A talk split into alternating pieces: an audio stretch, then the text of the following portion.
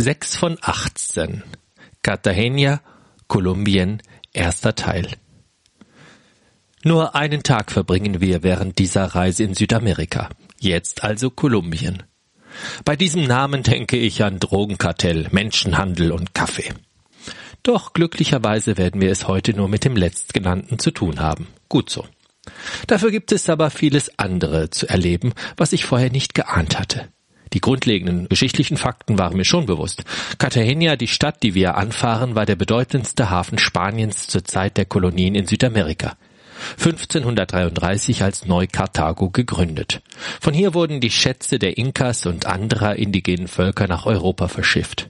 Das hat der Stadt eine unübersehbare architektonische Pracht bereitet, die 1984 zum Titel eines UNESCO-Weltkulturerbes geführt hat.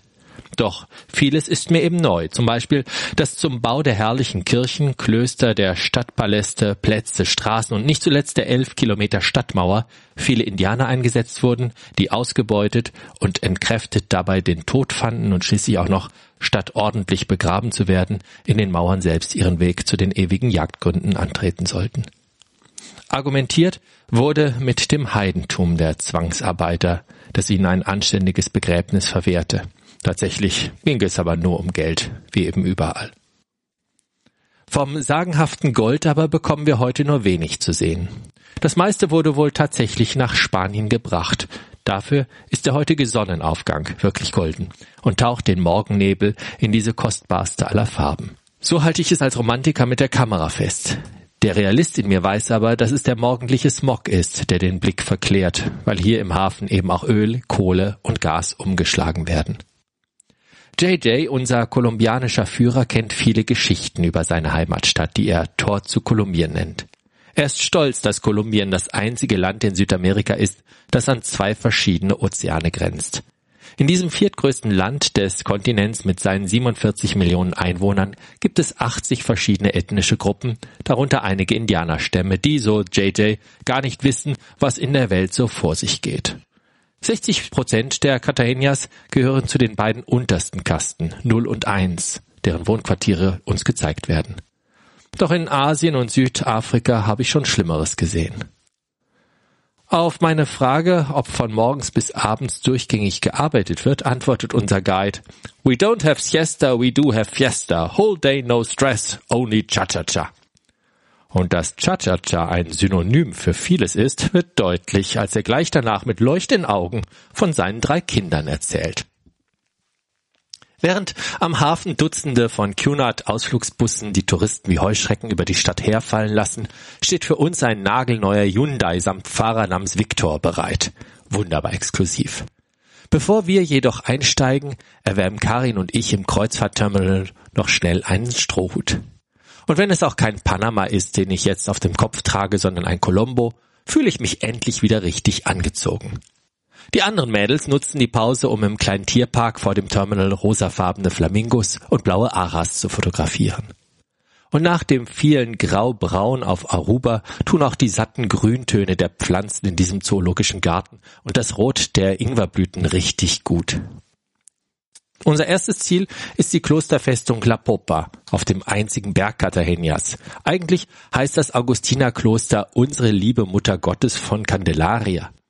Im Kreuzgang sorgt eine üppig blühende Bougainvillea für weitere Kameraklicks und Freudenrufe. Doch wir sind vor allem hier, um bei diesem inzwischen strahlend blauen Himmel den Ausblick auf die 1,2 Millionen Stadt zu genießen.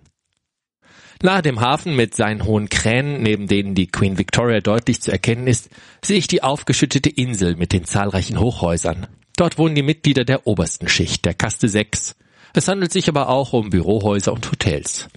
Wenn ich den Blick schweifen lasse, sehe ich zudem das schier unendliche Meer der kleinen Einfamilienhäuser und besseren Slums. Überall sind Seen und Wasserarme zu erkennen, ganz in der Entfernung dann der Atlantik. JJ erklärt uns das durch die Spanier installierte Befestigungssystem der Stadt. Da ein Korallenriff im Meer einen Angriff von dieser Seite aus schier unmöglich macht, musste man die Hafenzufahrt durch die Kanäle und über die Seen schützen. Zahlreiche Forts haben sich bis heute erhalten. Ein Kanal hat man sogar mit einer unterseeischen Mauer versperrt. Das hat dennoch nicht den englischen Freibeuter Sir Francis Drake davon abgehalten, den Spaniern viel von ihren Schätzen zu rauben. Ohne Unterlass plaudert JJ, während Victor den Wagen durch enge Gassen und dann zahllosen Mopedfahrern vorbei zu den Mangrovensümpfen steuert. Schnell werden wir in zwei Gruppen aufgeteilt und so sitze ich bald mit meinen beiden Helgas in einem bunt bemalten Einbaum.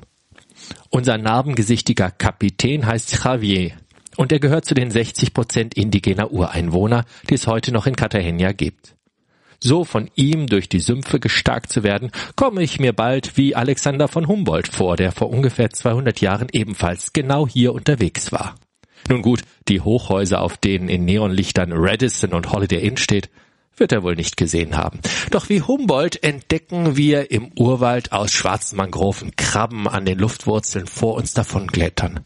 Reiher, die wie versteinert vornübergebeugt ins Wasser starren und nur darauf warten, im nächsten Moment ihre pfeilspitzen Schnäbel nach einem der hier zahllos vorkommenden Fische schnappen zu lassen. Die Mangrovenbäume können sehr gut in diesem Gemisch aus Süß- und Salzwasser leben, doch da sie im Laufe ihres Lebens immer mehr Salz aufnehmen, lagern sie das Salz in den Blättern ein, die dann irgendwann abgeworfen werden. Darüber freuen sich wiederum die Krabben, deren Lieblingsspeise genau diese Blätter sind. Ich frage mich nur, was denn die Krabben wegen ihrer eigenen Versalzung unternehmen. Javier spricht ein bisschen Englisch. Wir erfahren, dass die Sümpfe eine Fläche von 22 Quadratkilometern ausmachen und die weite Wasserfläche an der tiefsten Stelle lediglich einen Meter misst. Wir bemühen uns, die ganze Fahrt über ruhig sitzen zu bleiben, denn so ein Einbaum ist doch eine wackelige Angelegenheit. Aber da es jetzt doch keine Mücken gibt und falls doch wir diese mit reichlich Antibrum verscheucht haben, überstehen wir die Fahrt ohne hektische Bewegungen und allesamt gänzlich trocken.